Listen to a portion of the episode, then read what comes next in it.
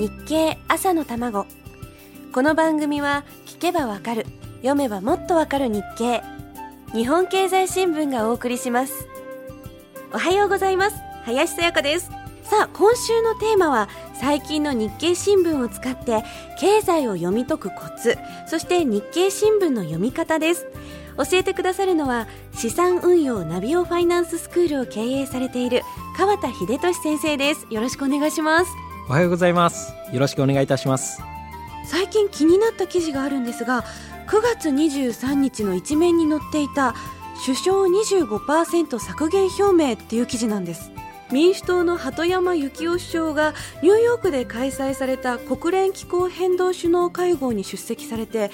日本の温暖化ガス削減の中期目標を2020年までに1990年比で25%削減するということなんですがこの鳩山首相の発言が私たちに及ぼす影響や注意点って何なのか教えてくださいますか？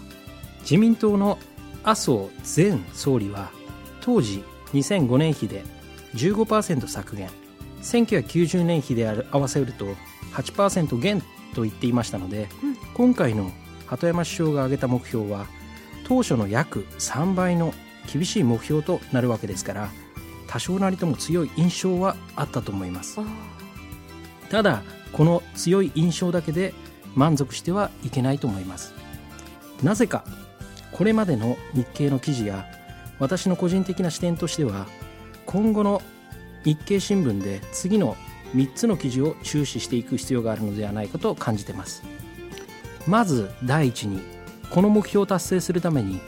何かを犠牲にする具体案が現時点では示されていなかったという点です。そして第二に企業側の視点としては今までの想像を超えた CO2 削減のための試案を再度練り直しさらなる行動を起こさなければならなくなった。もし達成できない場合は一部の部門ごとの身売りも考えられ非常に過酷な状況です。そして第3に我々消費者の視点としてはこれは他人事ではなく地球環境にもっと関心を持ち CO2 削減のための施策と行動を取るべきである。という3点です。日経新聞ではこの鳩山幸夫首相のこの強気な発言を翌日一面に掲載。さらに黒ベタの白抜き文字で目に焼き付くような掲載の仕方を取りました。確かにこの黒ベタの中に白抜きで文字が書いてあるものってすごく目立ちますよね。どうしても読者の皆様にこの記事は特にお伝えしたいと思ったら何が何でも目立つように掲載しませんか？